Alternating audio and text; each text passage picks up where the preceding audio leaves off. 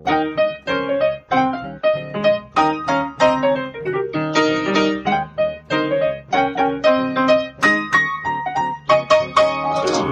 und herzlich willkommen zu Folge 41 vom Was denkst du denn Podcast. Mein Name ist Nora Hespers. Und meiner Rita Molzberger.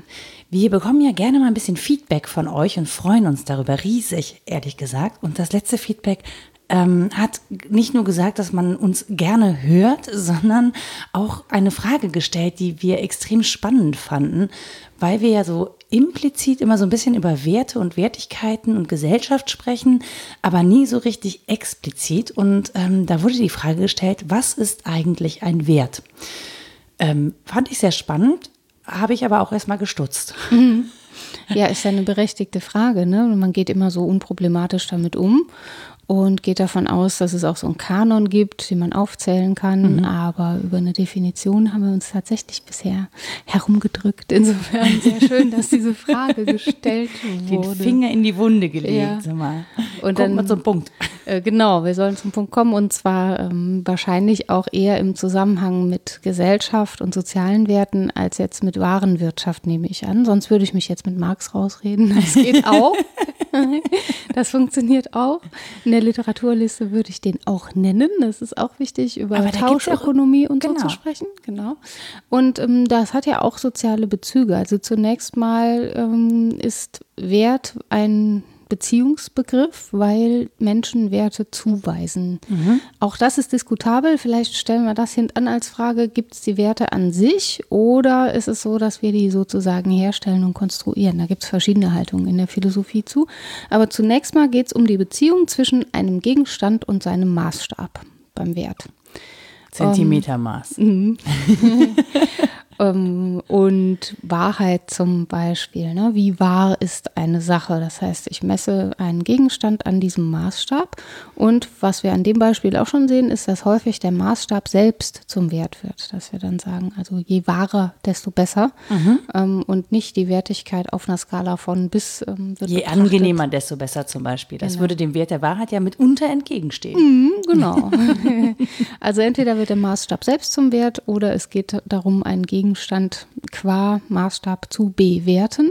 Und das ist eben dieses Beziehungsgeschehen, das sich da ausdrückt. Und ich fand das sehr schön, dass die Frage gestellt wird, weil sie uns so zurückwirft auf dieses Beziehungsgeschehen. Wie ist das eigentlich mit uns und den Werten? Welche erkennen wir an? Wo nehmen wir die her? Warum erscheinen die uns so selbstverständlich? Ähm, und eben die Frage, die ich eben gestellt habe, haben die so eine Art objektives Sein? Mhm.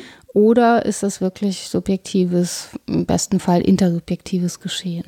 Ich habe mich äh, interessanterweise beim, bei der Frage mit den Werten so ein bisschen darum gekümmert, also dass ich dachte, was ist denn ein Wert? Also wie würden wir das konkret benennen? Mhm. Also ähm, und bin so ein bisschen darauf gestoßen, dass wir in Deutschland zum Beispiel Pünktlichkeit ja mhm. als ja das habe ich mich dann gefragt. Ist es ein Wert? Ist es eine Eigenschaft? Ist es eine Tugend? Mhm. Und was ist überhaupt Pünktlichkeit? Mhm. Ähm, also wo kommt die her?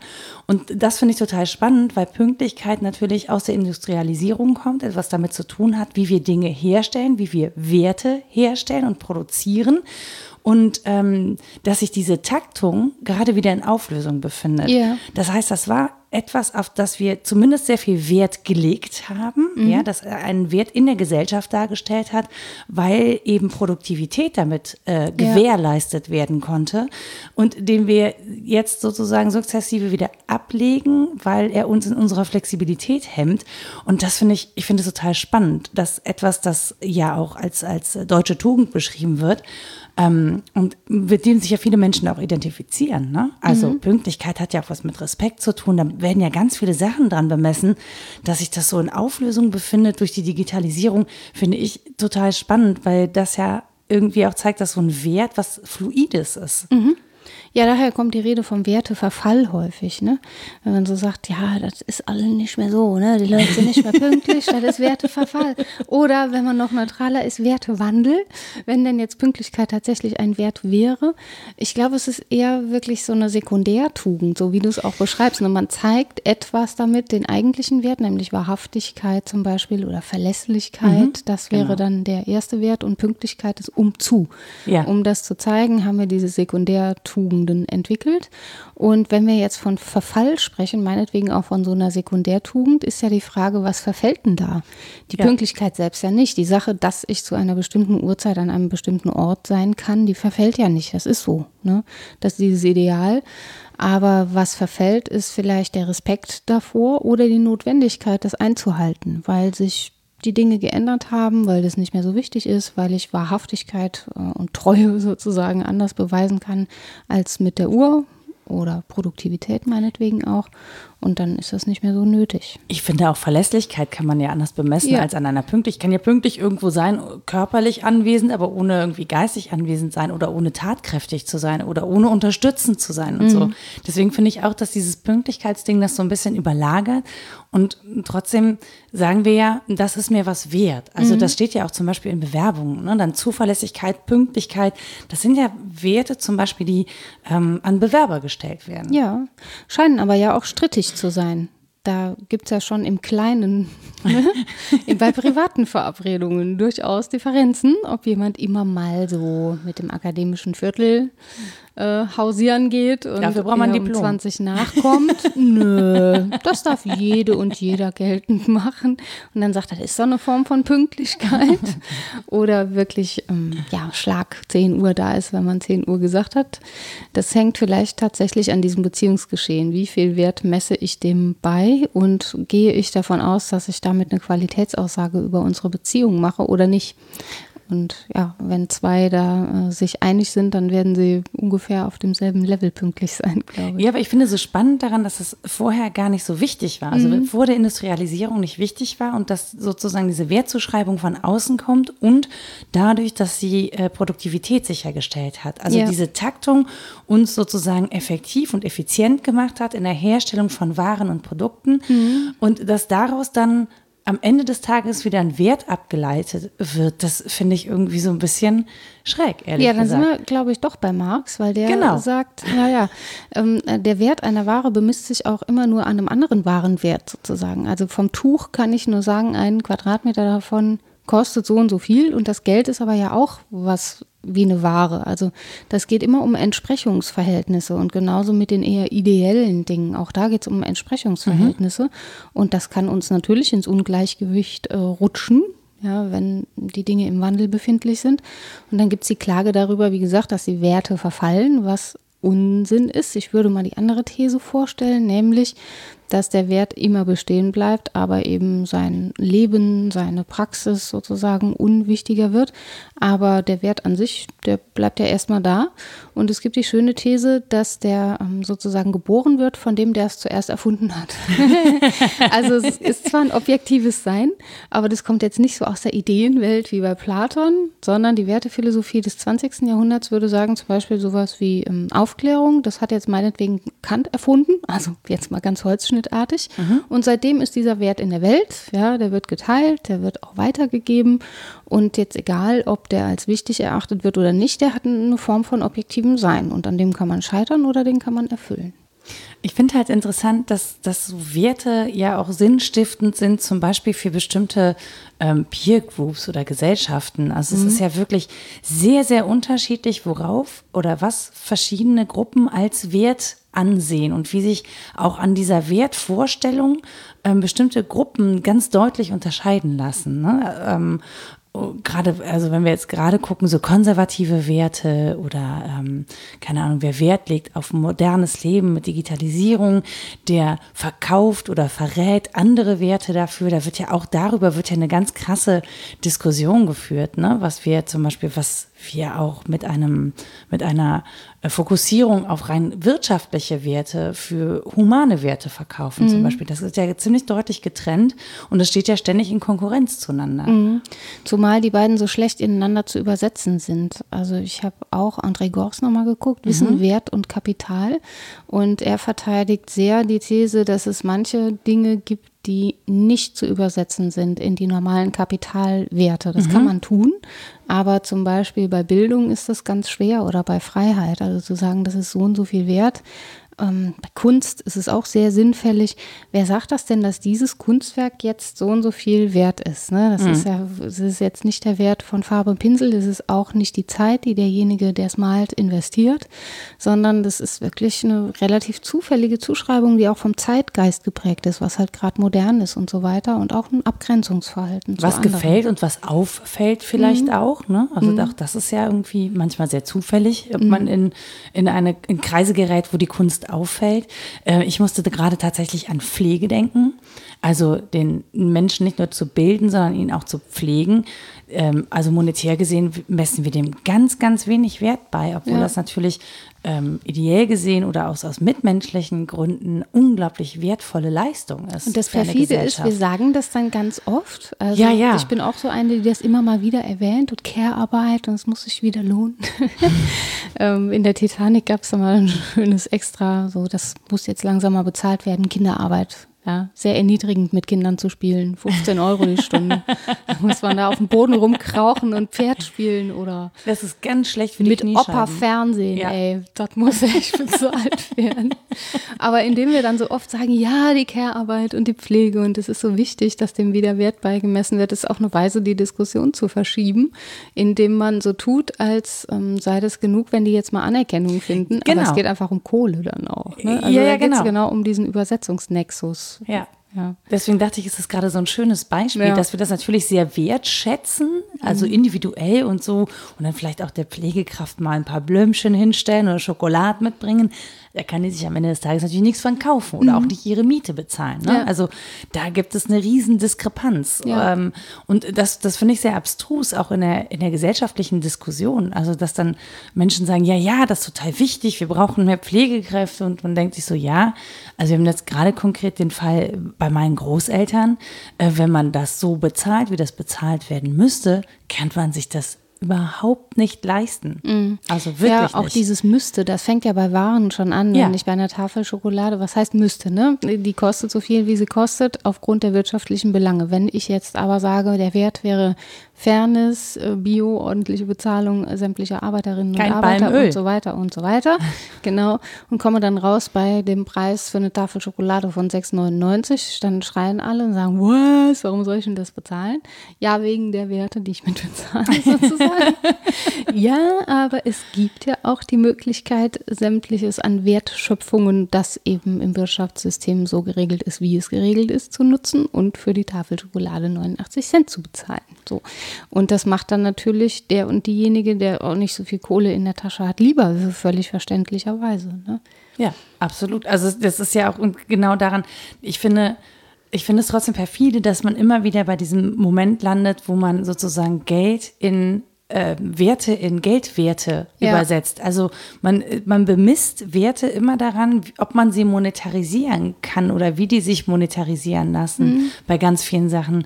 Und deswegen fand ich das, nur deswegen fand ich halt das mit der Pünktlichkeit so spannend, weil das diesen Gedanken angeregt hat, zu sagen, das ist krass, dass wir ganz viele Werte daran bemessen, ob sie ökonomisch sind oder wie sie ökonomisch ausgelegt werden. Mhm. Und ähm, keine Ahnung, also zum Beispiel wenn ich sage, ich lege Wert auf gutes Benehmen, dann muss ich ja erstmal für mich definieren, was ist denn eigentlich gutes Benehmen? Mhm. Ja, auch das ist ja sehr unterschiedlich, was Menschen für gutes Benehmen halten. Ja.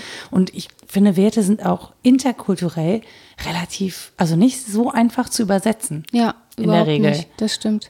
Die sind häufig kultur- und kontextgebunden und ähm, darauf hat Schleiermacher schon hingewiesen in der Vorlesung von 1826. Da war ja so ein erster großer Schwung Wertewandel. Ne? Also jetzt für, um mal eurozentristisch zu sprechen, hier war eben einiges am Start.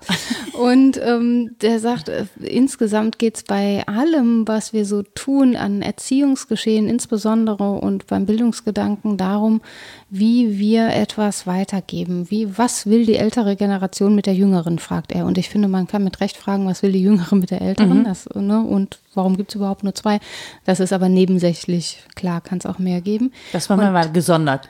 Er sagt, genau, in jeder Kultur ist es so, Warte, ich zitiere das vielleicht einfach wörtlich. Hier gerne. Ist besser, ne? Wenn wir das menschliche Geschlecht betrachten, in den größeren Massen, die wir Völker nennen, so sehen wir, dass diese in den Wechsel der Generation sich nicht gleich bleiben, sondern es gibt darin ein Steigen und Sinken in jeder Beziehung, worauf wir Wert legen. Mhm. Und steigen und sinken kann man jetzt natürlich auch sehr vereinfacht ausdrücken und sagen, gibt immer ein bisschen mehr Pünktlichkeit, ein bisschen weniger Pünktlichkeit, mhm. steigen und sinken. Aber ich glaube, er meint vor allen Dingen dieses wechselvolle Wandelgeschehen ähm, und auch Aushandlungsprozesse. Worauf legen wir denn Wert? Mhm. Was will die ältere Generation unbedingt weitergeben? Warum will sie das weitergeben und nichts anderes? Und was machen jetzt die Jüngeren damit? Und das ist eigentlich das, was auch ähm, ja, damals den Fortschrittsgedanken gut ausgedrückt hat, dass man wirklich die Hoffnung hatte, es schreitet hin zu einer besseren Menschheit für mhm. alle Kulturen. Ja.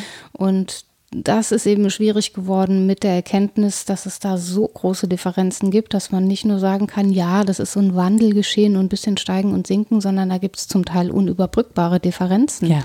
die so schwer fallen, irgendwie in Dialog zu bringen, dass wir daran regelmäßig auch scheitern. Absolut. Also das ist ja, ähm, also auch das mit dem Steigen und Fallen, gerade was wir, die, die äh, konkrete Wertediskussion, die wir ja gerade haben, Politik und Gesellschaft, ist Anstand. Ja. ja. ja so, stimmt. die Politik verrät den Anstand, lässt Anstand vermissen. Ähm, und dann habe ich mich auch schon wieder gefragt, ah, was definieren wir denn als Anstand? Was ist denn anständig? Auf welcher Grundlage werten wir das? So legen wir humanistische Werte zugrunde. Dann stehen die ganz klar kapitalistischen Werten gegenüber. Die, sind, mhm. die, so, die müssen sozusagen immer in Widerstreit treten. Ne? Dann müssen wir uns halt überlegen, wie viel in Anführungsstrichen gutes Leben wollen wir im Sinne von, wie viele Luxusgüter wollen wir, wie mhm. bequem soll unser Leben sein, ja, und wie ähm, wie viel sind wir da bereit zu opfern oder mhm. von anderen an Opfer zu verlangen? Weil es ist ja auch gar nicht ständig transparent, dass wir unser Leben sozusagen, ähm, dass irgendwer ja bezahlen muss dafür, dass es uns gut geht. Das ist, also äh, interessanterweise ist das ja nicht überall gleich verteilt. Wir wünschen uns das. Das ist so eine Utopie, die wir alle gerne hätten. Es möge bitte allen Menschen gleich gut gehen.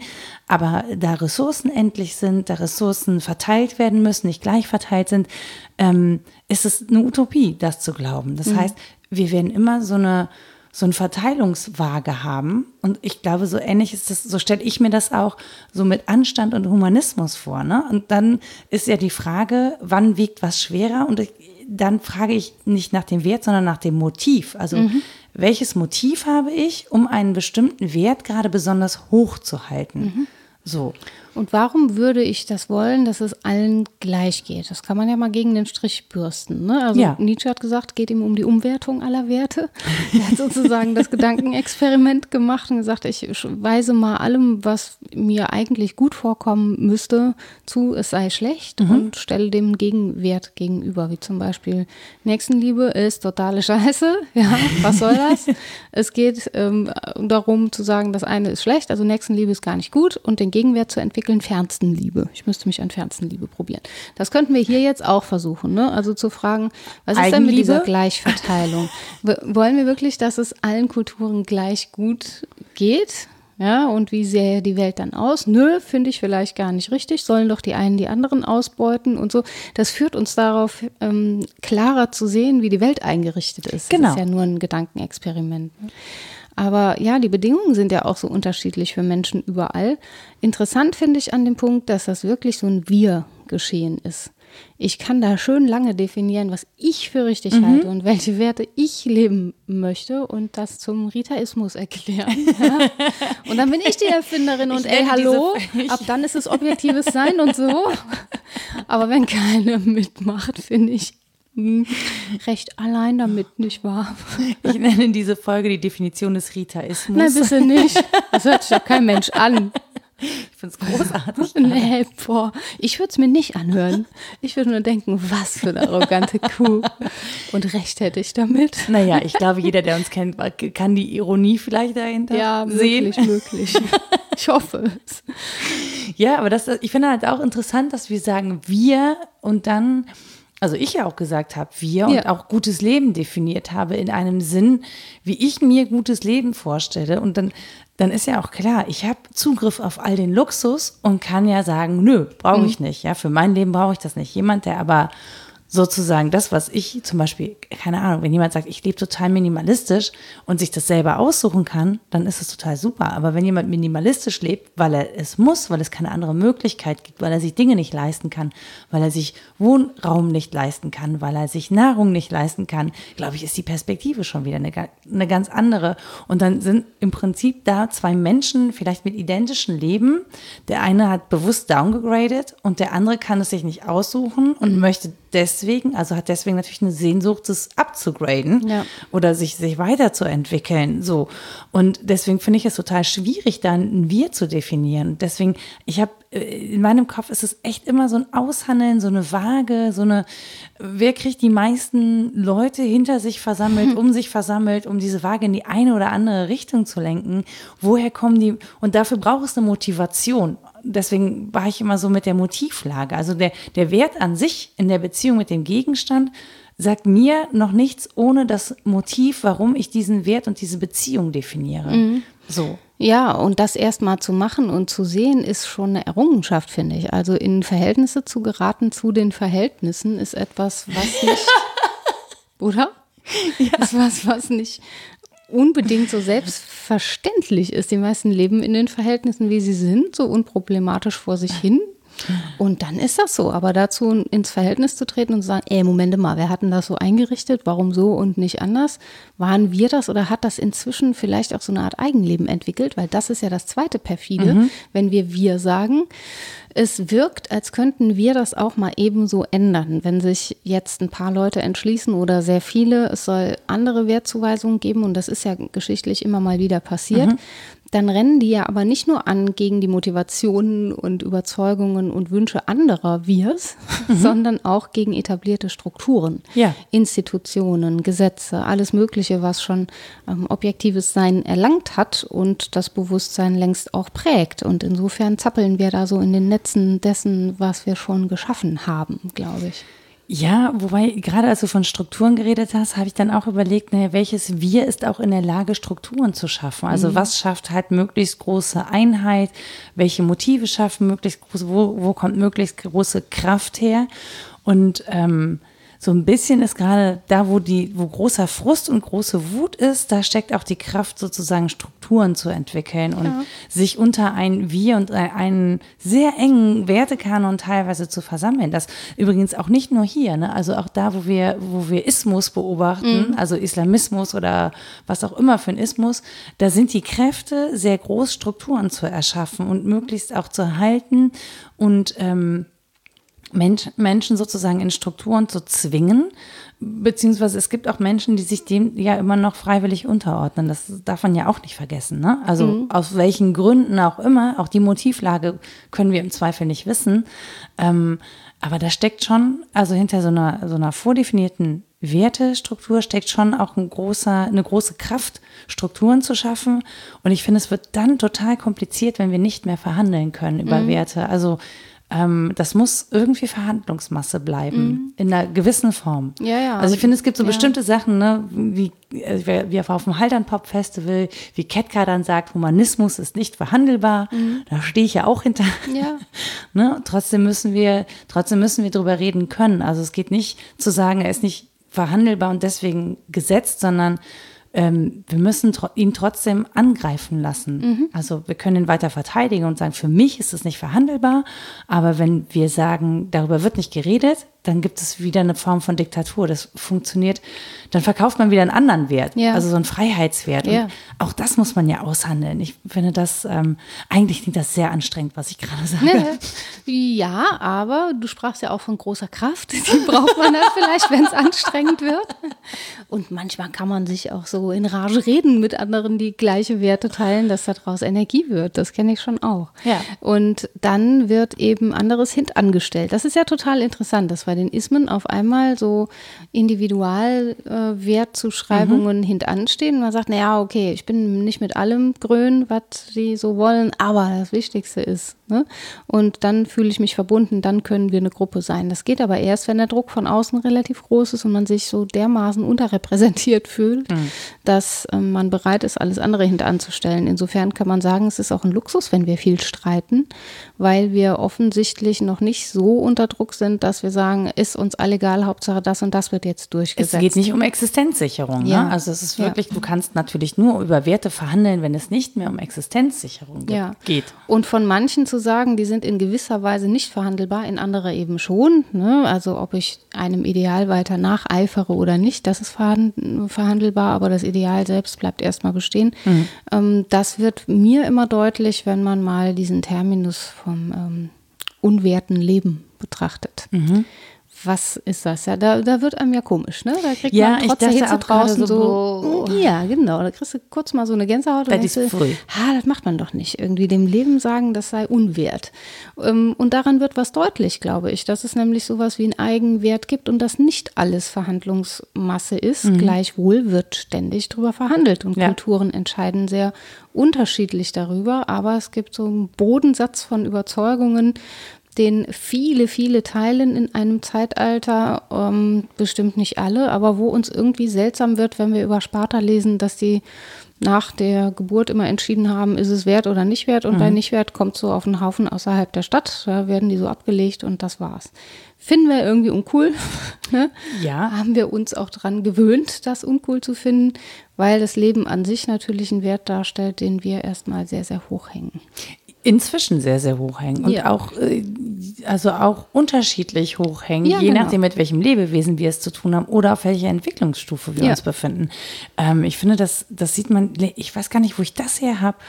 Ich hatte das letztens noch mal gehört, dass man ja mit Leben auch sehr ähm, robust umgegangen ist, zum Beispiel auf einem Bauernhof, Mhm. wo dann, wenn die Katze zu viele Kätzchen hatte, die wurden dann ersäuft. Das ist relativ. Ach, äh, die Regentonne. ja, ja, aber das sind, das sind Geschichten, die, hört, die waren sehr, sehr weit verbreitet. So, Klar. das gehörte irgendwie zum, ja gut, das hat man halt so gemacht. Ja, ich meine, wir definieren auch immer noch, was Kraut ist und was Unkraut und was Geziefer und was Ungeziefer Absolut. und äh, stellen da den Ameisenköder hin und ein ganzes Volk latscht da rein. Also das, klar, das Ja. ist nicht vorbei, die Diskussion. Ich finde nur, es lohnt eben so auf den Spuren Nietzsches sozusagen, das mal in die Extreme zu treiben und zu fragen, ja, was befinden wir denn für Wert? Was ist denn Unwert? Für Genau, uns, weil wir ne? daran natürlich unsere, unsere Werte erkennen können. Ja. Ne? Also so. Und das ist ja ganz häufig, ähm, sind uns Dinge unwert, die Störungen verursachen. Ne? Ja. Und das, das, das äh, Leben, das eben nicht ähm, lebensfähig im Sinne von sich nicht selbst versorgen können, auf die Welt kommt, ähm, birgt Störungen für alle Beteiligten, die Mhm. Ja, damit ist ja so tun anstrengend. Ja. Ja, ja, genau. Ja, ja. Und dann funktioniert das unter Bedingungen von möglichst ähm, glatt den Lebenslauf hinlegen irgendwie nicht mehr gut und das stupst uns so mit der Nase ins Pipi, Ja. dass wir gesellschaftlich doch sehr stromlinienförmig ähm, eingerichtet sind. Genau, aber danach bewerten angeht. wir ja auch ne, Kraut oder Unkraut. Ja. Also das, was uns stört, was nicht schön aussieht von mir aus oder was sich zwischen unsere schönen rechtwinkligen äh, Bodenplatten äh, auf dem Gehweg befindet, das ist nicht wert. Oder sich zu schnell ausbreitet. Über Ja. Unkraut habe ich auch sehr viel nachgedacht. Im Garten. Weil ich finde das so komisch, manches Während du ist so hübsch. rausgerissen hast. Ja, warum reißt man die eine Distel aus und die andere nicht? Das eine ist irgendwie ein Schmuckteil und das andere davon gibt es dann, wenn man nicht aufpasst, demnächst ganz viele. Ja, Mhm. okay. Ne? Also ich ja, überlege, hat einen einen, Wildgarten. einen Unkrautgarten anzulegen, in den überhaupt keine Ringelblume rein darf. Sie ist zu rein rassig. So nicht. Hier wird nicht rumgeringelt. Genau. Ringel woanders, du Blume. Aber einen Unkrautgarten fände ich irgendwie gut. ja. Der überwuchert mich dann wahrscheinlich schnell. Du findest mich in der Mitte von Grün, Leuchtend. das als Eigenwert sein Leben feiert. ja, ja. Ja, also wie gesagt, ich finde das halt schwierig, wenn der Maßstab selbst zum Wert wird. Wenn ich sage, okay, ich will ein gängiges Leben, das gut äh, und schnell funktioniert und in dem viel Leistung geschehen kann, okay, das mag der Maßstab sein, an dem ich etwas bemesse, aber dass es selbst zum Wert wird, warum? Da gibt es eigentlich keinen guten Grund für und wir sind daran gewöhnt, das Für gar nicht mehr nicht. zu unterscheiden. Ja, ja, ja, klar, für mich nicht. Ich bin aber bereit zu zanken darüber.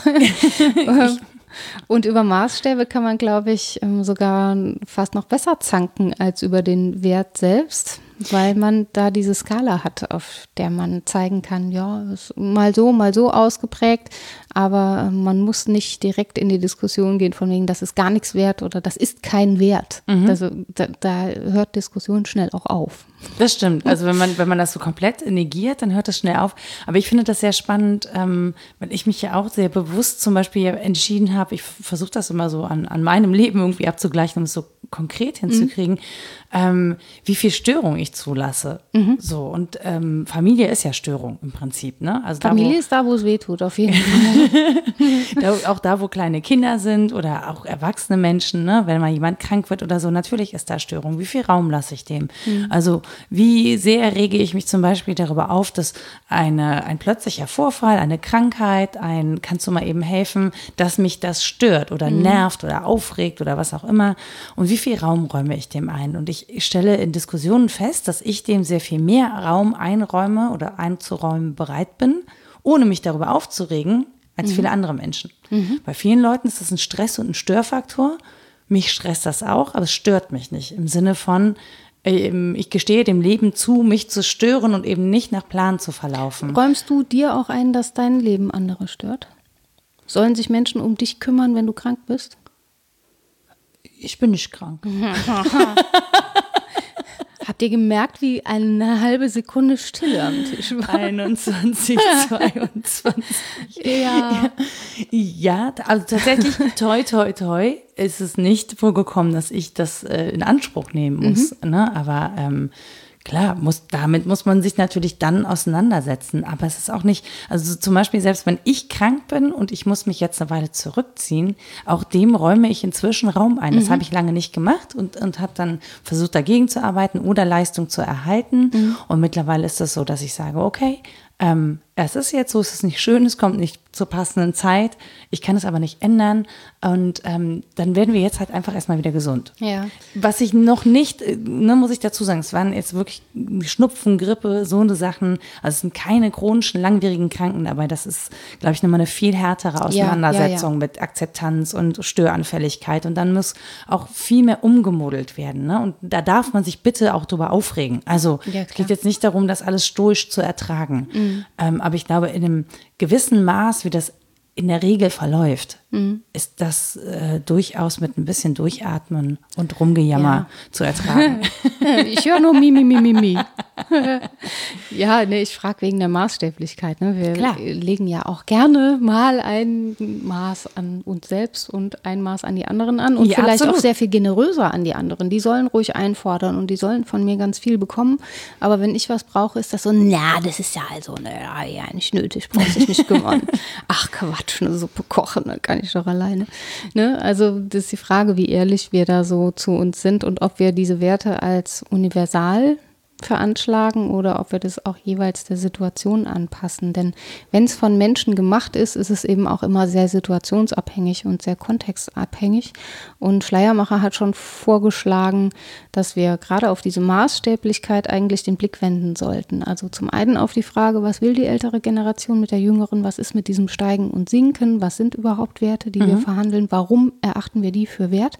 Und dann aber auch die Frage, wie wird die Tätigkeit dem Zweck entsprechen und wie wird das Resultat der Tätigkeit entsprechen? Beides. Also, also das bitte kurz konkret. Machen. Wenn ich finde, dass ähm, umeinander kümmern ein Wert ist, bleiben wir mal bei dem Beispiel, der wichtig ist, dann muss ich mich fragen, hm, entspricht meine Tätigkeit diesem Zweck? Ist das noch ähm, der Wert, den ich da lebe oder mhm. führe ich ein Leben daran vorbei und sage immer nur, das wäre mir viel wert? Mhm. Das ist die eine Prüffrage. Und dann die Frage, wie wird das Resultat der Tätigkeit entsprechen? Wenn ich tätig geworden bin, hat das denn wirklich dazu geführt, dass wir uns besser umeinander gekümmert haben? Mhm. Oder ist auch das wieder was, wo ich mich gut rausschlawinern kann und sagen kann, das ist mir super wichtig, ich habe auch ganz viel getan. Und in Wirklichkeit äh, wurde ein anderes Resultat erzeugt. Mhm. damit kommt man sich ganz gut auf die Schliche, finde ich, mit diesen ja. Fragen. Also ich habe sie mir schon oft gestellt und die sind gerne auch mal nicht so positiv beantwortet. Dann merkt man im Nachhinein, ja, ich habe so getan, als gehe es mir um meine Wert Wertzuschreibung von und man mhm. hat sich da einigermaßen heroisch gefühlt. Und in Wirklichkeit war es so ein Agieren von Egoismen, das ein bisschen erweitert wurde auf anderes hin. Ich glaube, dass das durchaus mit reinspielt. Also natürlich versucht man damit auch immer so ein Selbstbild zu erfüllen. Und ne, mhm. ne, ich habe einen bestimmten Wertekanon, dem muss ich auch beikommen. Ähm, das muss ich auch leben. Also nur davon zu reden, ist jetzt auch zu wenig. Das heißt, ich muss es mit Leben füllen. Das heißt, ich muss mich dafür anstrengen. Ähm, ich muss da auch eine gewisse ja, Konsequenz an den Tag legen, wenn das, wenn es darum geht. Das, das glaube ich, ist schon, gehört schon mit dazu. Ähm, Jetzt habe ich einen Faden verloren, verdammt. Mach nicht, da frage ich dich was. Frag mich was. Vielleicht.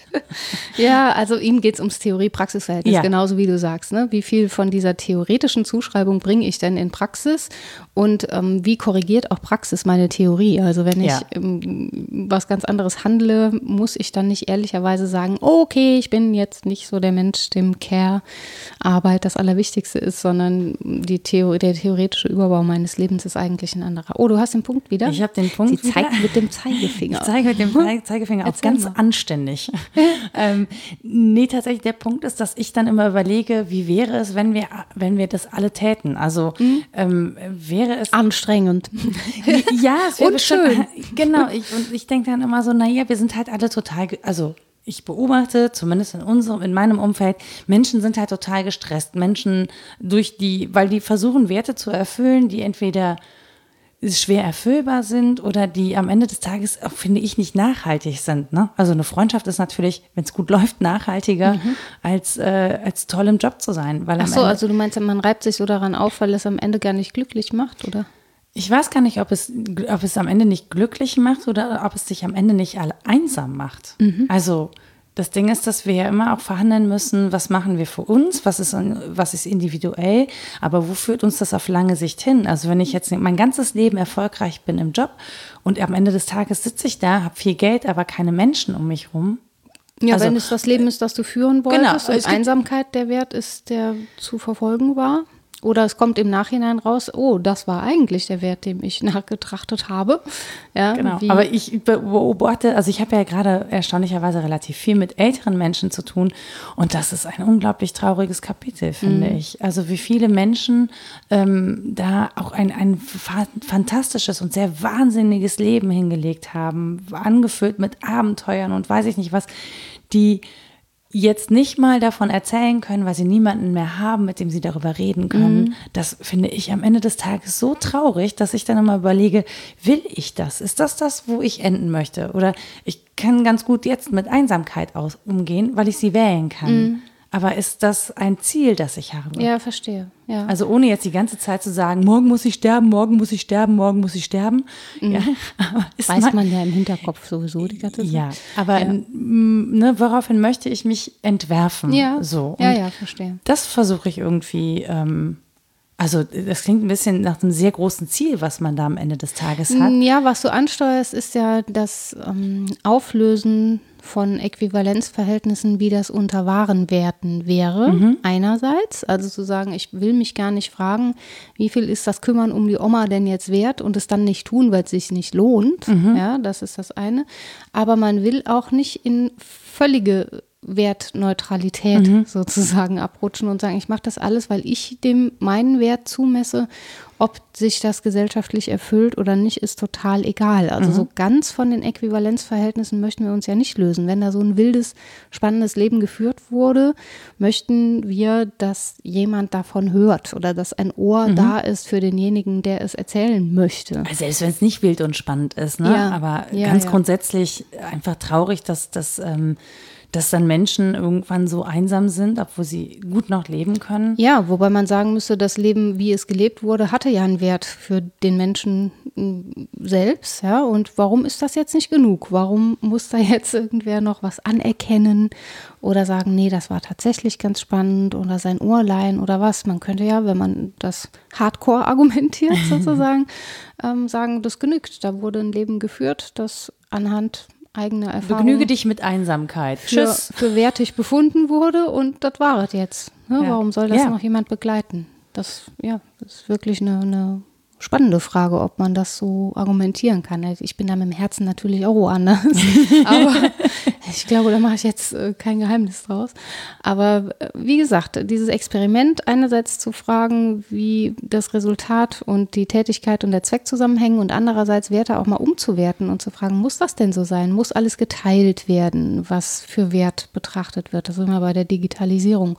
Oder kann was auch Wert haben, obwohl ich allein das in meinem Kopfstübchen erlebt habe und also gar nicht genau, es geht auch gar nicht nur so darum zu sagen, naja, da hat jemand ein spannendes Leben. Ne? Also das ist jetzt das Beispiel, was ich vor Augen ja, ja. habe. Aber selbst wenn es ein langweiliges Leben war, ähm, wenn jemand darunter leidet, dass er zum Ende seiner Tage, weil natürlich ja. auch viele Menschen wegsterben, ähm, ganz alleine sein ja. muss und keinen Austausch mehr findet, keine Ansprache mehr findet, kein Miteinander mehr findet. Ähm, und der Mensch ist in der Regel ja auch ein Herdentier, so ganz basisbiologisch betrachtet. Ne, sind wir ähm, dazu gemacht, in, in sozialen Verhältnissen zu leben. Das ist uns eigen sozusagen bis auf die Menschen, die ja ihm selber wählen, dass sie lieber einsam ja, sind. Ja, das selbstgewählt ist ja. Genau. Mhm. Aber das, äh, ich finde, das ist so, irgendwie geben wir dem keinen Raum. Wir haben so einen Raum für die Lebensmitte so, wir haben, eine, wir haben so Versorgungsstationen für den Anfang mhm. und für das Ende ist irgendwie, ja, gut. Ja, Anfang und Ende sind auch so hässlich behindert, so von Handicap gezeichnet. Ne? Du kriegst ja am Anfang überhaupt nichts alleine auf die Kette nee. im Leben und am Ende auch nicht. So. Und wir definieren aber menschliches Leben als das, was so reibungslos funktioniert, ist eigentlich total arrogant, weil es am Anfang und am Ende von eigentlich so gut wie jedem Leben nicht hilft Hilfs, äh, hä? nicht ohne Hilfe funktioniert. So, genau. So nicht hilflos mit, funktioniert. Nicht hilflos, ja, mit Bindestrich, genau. Deswegen bin ich gestolpert. ja. Und weil ich äh, pff, Rampen brauche für einen Rollator, genauso wie für einen Kinderwagen, ja.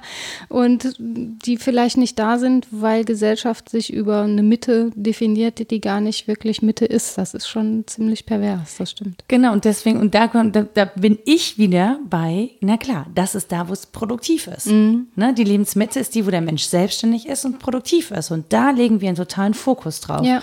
Und rechts und links davon, na gut, guckt, wie er klarkommt. Ja, ne? ja. So. Und das wiederum liegt daran, dass in der Wertschöpfungskette Produktivität natürlich. Äh, genau. Und es ist halt keine Werteschöpfungskette, sondern eine Wertschöpfungskette. Genau. Und das ist so, ich weiß nicht, manchmal denkt man immer so, ich bin so ein Hardcore-Antikapitalist, ich möchte auch Geld verdienen, ja, ich möchte mir auch bestimmte Dinge leisten können. So ist das nicht. Ich kann das auch schon nachvollziehen. Ich finde nur so wahnsinnig, wie sehr man sich nur darauf fokussiert ja. und wie sehr die Ränder so wegbrechen ja. und gar nicht mehr Beachtung finden. Und das ist so, ähm, jetzt zu sagen, ich weiß nicht, wir können alle ohne Kohle leben, das wird nicht funktionieren. Dafür sind wir in diesem System sehr eingerichtet. Ähm, ja, aber der Gedanke lohnt, oh, Umwertung aller ja. Werte. Was wäre denn, wenn wir das ließen und ähm, ganz anders leben würden? Und dann kommen wir, glaube ich, drauf, dass es eben an den Rändern, wie du sagst, noch spannende Entwürfe gibt, die auch innerhalb dessen, was wir vielleicht gesellschaftlich nun mal als Produktivität brauchen, funktionieren. Es ist ja gar nicht so, dass es total dysfunktional wäre. Es kann im Zweifel sogar eine Bereicherung sein, an den Rändern mal zu gucken. Ja, aber die, also wäre eine, eine Bereicherung, die sich im Zweifel eben nicht in äh, monetären Werten messen lässt. Mhm. Und das, da tun wir uns als Gesellschaft, als moderne Gesellschaft, und das ist ja jetzt auch noch keine langfristige Entwicklung, ne? das ja. ist ja auch sehr neu. Muss ja. man, man vergisst das ja immer, weil man ja nur in, dieser, in diesem Kontext groß geworden ist. Aber das ist ja alles total neu, ehrlich gesagt. Wir wissen nicht, wie wir damit umgehen sollen. Das ist noch nicht so lange, dass wir unsere Alten in Heimen pflegen lassen können. Das ist noch nicht so lange, dass wir all diese diese teuren Medikamente haben, die ja wirklich dann teilweise auch in der Herstellung teuer sind oder im Marketing, möchte ich dahingestellt äh, sein lassen. Aber dass wir so Leben verlängern können, dass wir auch über lange Zeit zum Beispiel pflegebedürftig sind oder gepflegt werden, das, ähm, das ist auch eine neue Entwicklung. Natürlich ja. haben wir damit keinen Umgang, weil wir keine Erfahrung damit haben. Mhm. Ähm, und das ist schon, also ja, das sind vielleicht 100, 150 Jahre. Ja, ja, sehr viel mehr ist das nicht. Also. Genau.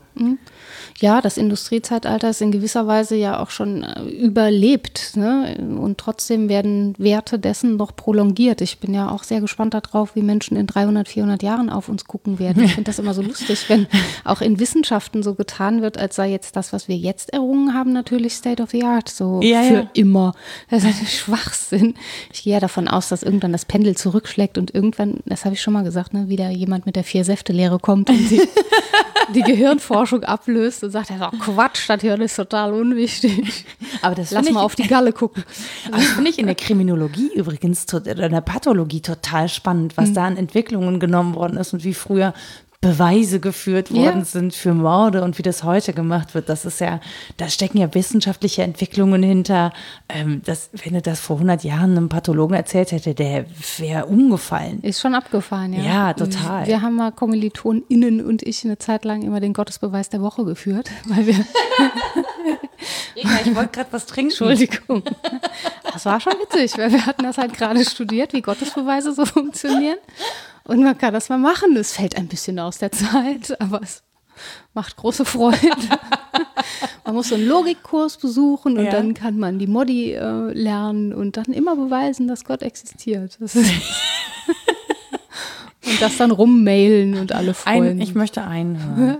nee, nee, nee, das ist zu kompliziert. Die müsste ich vorlesen. Ach so, okay. Die sind immer sehr kompliziert. Okay, ne? ja. Weil bei Thomas von Aquin fängt das auch so an, mit Gott existiert. Und dann musste aber erstmal verstehen, was Sein ist und ja. Existenz und äh, Metaphysik und all diese Dinge. Vielleicht sprengt das den Rahmen. Ja, möglich. Ich könnte jetzt, man kann so schwammig werden, dann kann man sehr lange drüber schwadronieren, ohne irgendwas auszusagen. Aber das Man, wollen wir man ja kann auch holzschnittmäßig äh, kantig, äh, holzschnittkantig, holzschnittmäßig Kant anführen. Ja, so, kann man. Wollte ich das Ja, sagen. im Profil sah der ja auch so aus. Holzschnittkant, Ja. auch nicht schlecht. Ja, ja, diese Individuen sind sowieso auch spannend in der Diskussion, finde ich, weil das ist ja noch ein Aspekt von wir, den wir nicht betrachtet haben. Ähm, Wir haben noch bei der Zeit. Frage, bei der Frage, gibt es ein objektives Sein und ist jetzt der Erfinder oder die Erfinderin da eine wichtige Figur? Meistens sind das ja Gruppen von Menschen, die mal eben mh, davon überzeugt sind, dass Freiheit, Gleichheit, Brüderlichkeit irgendwie eine gute Idee wären. Aber es wird dann eben einem, in dem Fall Mann, gerne mal zugeschrieben und der wird für ewig mit dieser Idee assoziiert. Aber das gibt es ja auch tatsächlich, dass es so große Individuen in der Zeitgeschichte gibt, Jesus, zum Beispiel, aber auch andere ReligionsführerInnen ähm, oder nicht religiöse ich dachte gerade noch an PolitikerInnen. Kali, Ja, zum die Beispiel. indische Gottheit Kali, die alle immer Und wenn die sich die Hände geben, die eine hat zu viel davon, beim anderen sind Löcher drin. Genau. Das sind schon besondere Individuen.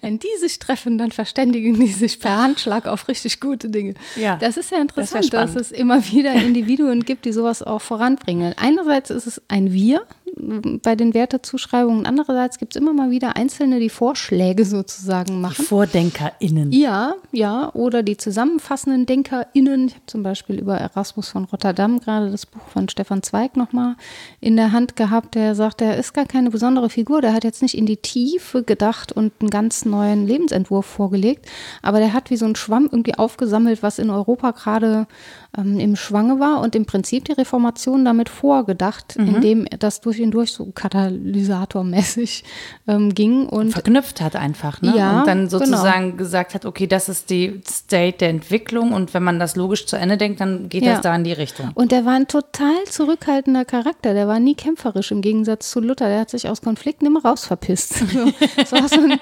kleines, dürres Männlein, sagt zumindest Stefan Zweig. Und hätte das eh nicht ausgehalten, den Konflikt. Dessen Job war irgendwie, das zu durchdenken und eine Vorlage zu machen und zu sagen, hier, schaut mal, das ist Das den gerade Wölfen geistig im hinzuwerfen, sollen sich die anderen streiten. Sozusagen, ich gehe pennen. Obwohl Schlaf hat er auch nicht viel gebraucht. Ja, also die, an den Individuen hängt eben auch viel. Das ist die Kehrseite des Wir-Geschehens. Wir brauchen schon immer auch Menschen, die was vordenken, zusammenfassen, durch die ein Gedanke vielleicht besonders plausibel wird, weil sie ihn in besonderer Weise leben und so weiter. Und die dürfen gerne auch so eine Flaggschiff-Funktion haben. Und da frage ich mich tatsächlich, weil wir ja so viel davon haben, also wir haben ja eine totale ähm, Inflation sozusagen der Denker und Denkerinnen, der, ob das überhaupt in der Form noch möglich ist. Also weil eben, also auch durch Globalisierung, ne? also wir haben so viel mehr Einblick in andere Kulturen, andere Denkweisen, nicht, dass wir die akzeptieren würden im Zweifel, ja, oder dass wir uns das zu Gemüte führen, sehr gesondert, aber ähm, die Möglichkeit ist da und da gibt es so viel zu denken und es gibt so viele Möglichkeiten, Position und Perspektive zu beziehen. Ähm, und dass ich mich dann immer frage, wird es noch, also wird es noch diese Vordenkerinnen geben, unter der, unter denen sich so ein Wir versammeln kann? Oder mhm. wird sich das alles also steuern wir sozusagen auf ein großes Ganzes zu, das dann mit einem Puff wieder in einzelne kleine Teilgruppen zerfällt, weil es im Großen überhaupt nicht ähm, gelingen kann. Mhm. Also weil es vielleicht als Masse dann zu träge wird oder ähm, gar nicht das Menschsein in seiner Vielfalt darstellen kann, weil ich glaube, das ist ja auch was, was man gerne vergisst. Ne? Also das ist ja eine suggerierte Einheit. Sich unter einen, so unter Werten zu versammeln, ist ja eine total suggerierte Einheit. Auch Menschen, also man kann Menschen, die rechts denken, doof finden, aber es gibt sie ja dennoch. Also es ist ja einfach. Warum Skinhead sein? Man kann ja auch so doof sein. Genau. Aber naja, das ist ja, es gibt, es gibt ja diese Menschen, die dieses Gedankengut teilen, so oder so, ob wir das wollen, ob wir das gut finden oder nicht. Und es gibt eine bestimmte Vielfalt von Denkweisen mhm. und Menschen, die sich darunter versammeln. So, wo, die Frage ist ja, wo ist die Mitte, wo es vielleicht eine, in Anführungsstrichen, gesunde Mitte heißt für mich äh, die Mitte, mit der wir friedlich miteinander leben können, trotz dieser Randerscheinungen in allen Formen, Farben der Gesellschaft. Ja, mhm. also das muss man nicht mal rechts und links. Da gibt es ja wirklich vielfältige ähm, Randerscheinungen auch. Lass es Sekten sein, lass es Religionsausprägungen sein, ähm, was auch immer. Mhm. Ja, Veganismus ja, ja. wird ja gerne angeführt. Ja, wenn man es religiös betreibt. genau. Ähm, ja, ich habe in dem Zusammenhang häufig die Vermutung, dass das kryptonormativ die neue Wertigkeit ist, die Vielgestalt. Dass wir ich muss bei kryptonormativ an Kryptonit und Superman denken. ja. Wie ich da jetzt drauf äh, referieren kann, muss ich überlegen. Aber nee, es stimmt schon. Also, dass mh, jemand daherkäme, wie Superman, und sagt, hier ist euer neuer Wert. Es ist die Vielgestalt mhm. und die Nichteinigkeit. Mhm das könnte man sich schon ganz gut vorstellen, wenn es so jemand wäre, der jetzt zusammenfasst, wie das Zeitalter gerade so läuft. Ja, dann wäre das, glaube ich, eine gültige Aussage. Wir sind eben darauf getrimmt, mh, darauf zu warten, dass sich daraus was entwickelt, dass es entweder explodiert oder implodiert mhm. oder irgendwas.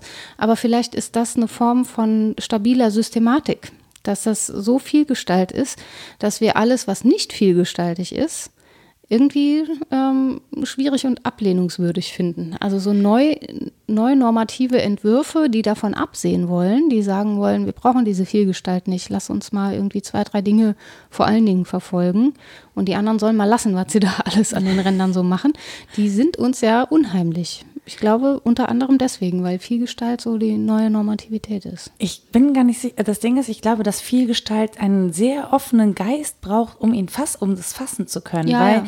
wir ja gar nicht in der Lage sind, trotz, also obwohl wir wissen, dass es Vielgestalt gibt, suchen wir ja Menschen, die uns ähnlich sind, um eben nicht so viel Vielgestalt sozusagen um uns aushalten zu müssen. Es ist unsicher. Es ist ja. einfach, also und es ist, äh, es bietet wenig Orientierung. Ja, finde so, ich auch und, schwierig. Genau, und das, das, ist halt, ne, man muss sich sozusagen seine Gruppen suchen, in denen man sich orientieren kann. Das liegt ja schon daran, dass ähm, die, die sich diese Familienverbünde auflösen. Mhm. Ne? Und man sagt, na gut, meine Eltern konnte ich mir nicht aussuchen, aber die Leute finde ich total töfte, dass man eine neue Familie, mhm. das ist ja auch so ein Ding, ähm, wo sozusagen Systeme brechen, mhm. ne? wo ein, man sagt, naja gut, wir sind ja genetisch verwandt, schade Schokolade, habe ich mir so auch nicht ausgesucht. Und tschüss. das sind meine vielgestaltigen Freunde. Ich habe nie einen Menschen getroffen, der das gesagt hätte. Der wäre echt interessant. ja, aber also es ist ja, ja, denk, ja nee. also auch das ist ja mittlerweile nicht so. Das ist ja kein Tabu mehr. Das ist ja denkbar. Ja.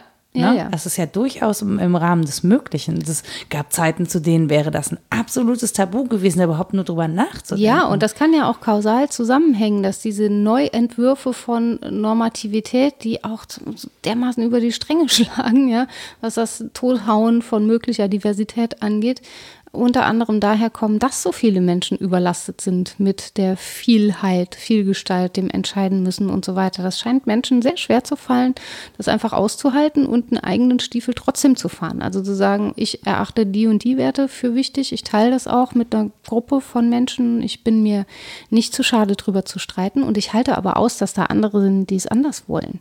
Das heißt aber ja auch, du musst ja ständig deine Werte anpassen, im ja, Zweifel. Ja. Also, ne, oder deine, deine, deine Zielsetzung, deine eine Orientierung. Ja, ich muss sie nicht unbedingt ähm, anpassen, aber ich muss sie, genau, sie müssen prüfbar sein und ich muss sie verteidigen in Form von Argumenten. Voll anstrengend. Ja, voll.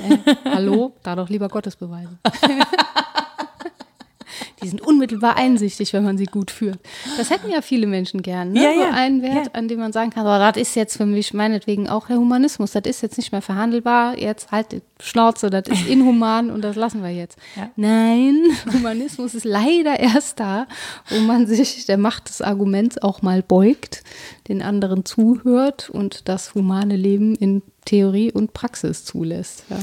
Ja, oder vielleicht dann halt auch wirklich akzeptiert, dass der, dass der Mensch halt ein Raubtier ist. Ja, Am Ende stimmt. des Tages. Ja. Gibt ja auch ein Buch zu. Hast du das auch Ja. gelesen? Raubtier Mensch? nee.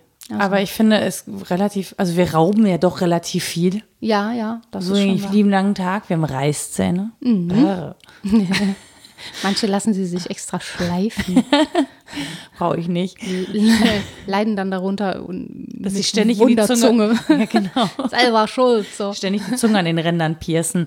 Ja. Ja, also so, also das Ding ist, ich finde, dass, um das jetzt auf diese Werte wieder zurückzuführen, ich glaube, dass wir ein echtes Problem in einer vielgestalti- vielgestaltigen Gesellschaft haben, wenn es dazu kommt, äh, sozusagen Regierung und Verwaltung zu bilden und dann zu sagen, unter welche Werte wir uns als Individuen oder als Gesellschaft sozusagen fassen möchten, um, um all, also es wäre natürlich schön, wenn alle zusammen sagen, ja, das ist einsichtig, weil uns das ein sicheres, friedliches, sattes Leben ermöglicht.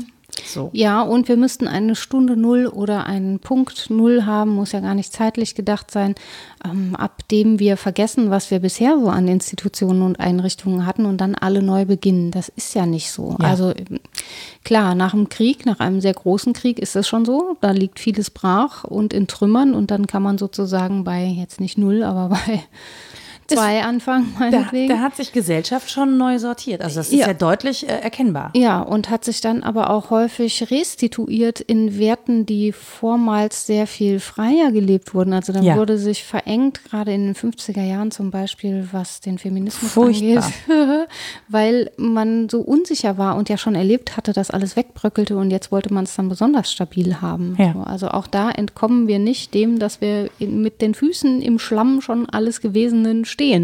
Selbst wenn es eine Stunde Null gibt, werden wir schöpfen aus dem, was es an Werthaltungen alles schon mal gab und uns auf irgendwelche Dinge hin entwerfen, die vielleicht neu ausgelegt werden, aber wahrscheinlich Vorläufer haben in der einen oder anderen Form.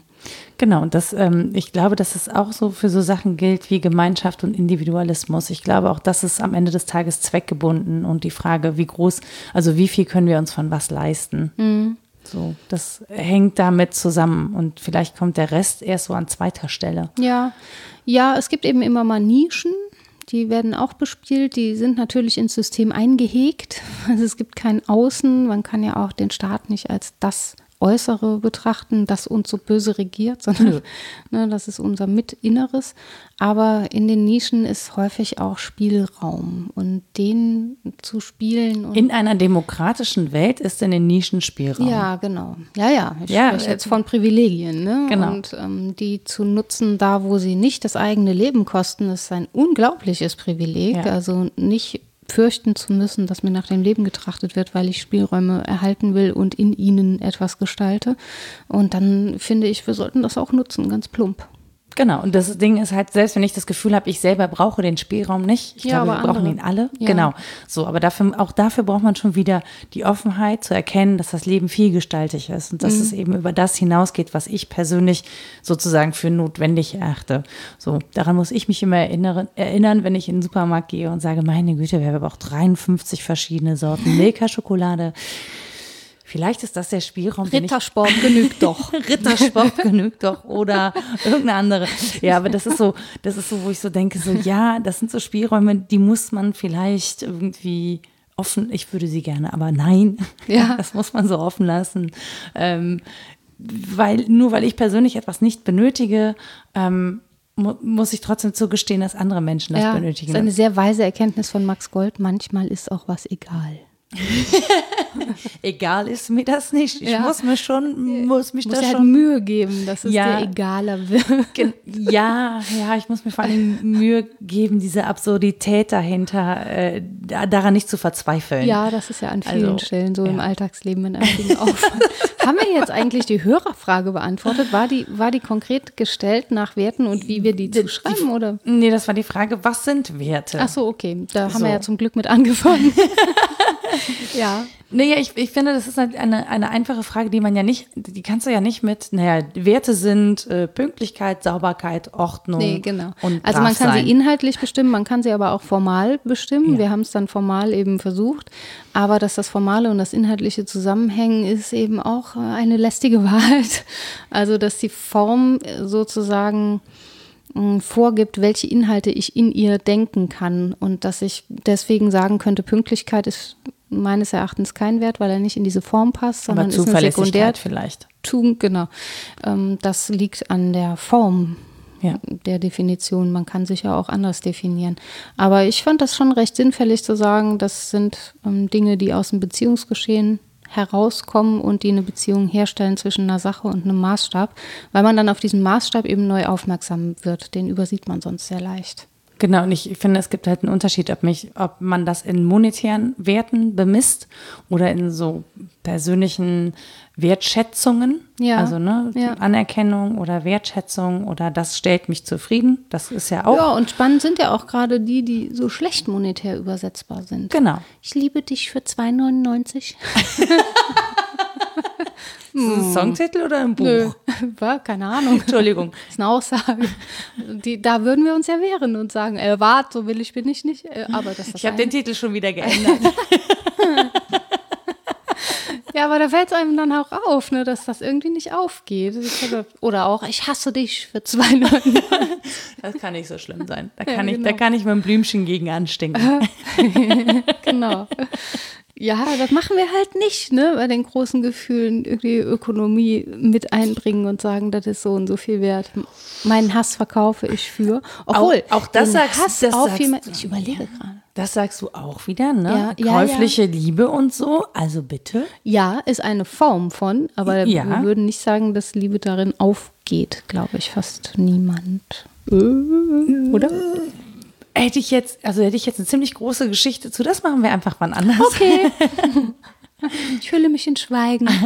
Nein, aber da, also so, wenn man so über, über Heiratsmärkte und so nachdenkt, Ah. dann ist es, also Ja. das ist schon wieder so, wo man denkt, naja, klar, eigentlich natürlich nicht, aber aus einer Situation heraus, wo mir die Partnerwahl sozusagen nicht, weil ich nicht die Wahl Was habe. kostet die Green Card? Ja, das, Ja.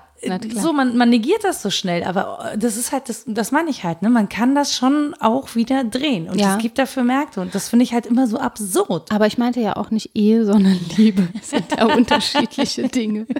Man kann lernen, sich zu lieben, Kind. Ja, sicher, sicher. Was das kostet, will auch keiner wissen. Nerven, Ja. richtig viele Nerven. Ja, genau. Dann brauchst du wieder Nervennahrung. Da bist du bei der Schokolade und Nora richtig auf, weil es zu viele Sorten gibt. Das ist furchtbar. Ja, ich, es tut mir leid. Das, äh, sorry, äh, Luxusprobleme. Ich weiß das auch. Das ist völlig okay. Ja, ja. Nee, aber man stolpert aller Orten wieder über die Institutionalisierung von dem, was eigentlich nicht institutionalisierbar ist. Ehe ist ja sowas, ne? Dass wir irgendwie an Liebesheirat glauben, ist auch eine relativ neue Erfindung Ja, und eigentlich Käse. Ähm, und man spricht über zwei unterschiedliche Dinge, wenn man sagt, es geht darum, ob der Staat diese Keimzelle also sozusagen unterstützt, noch dazu monetär.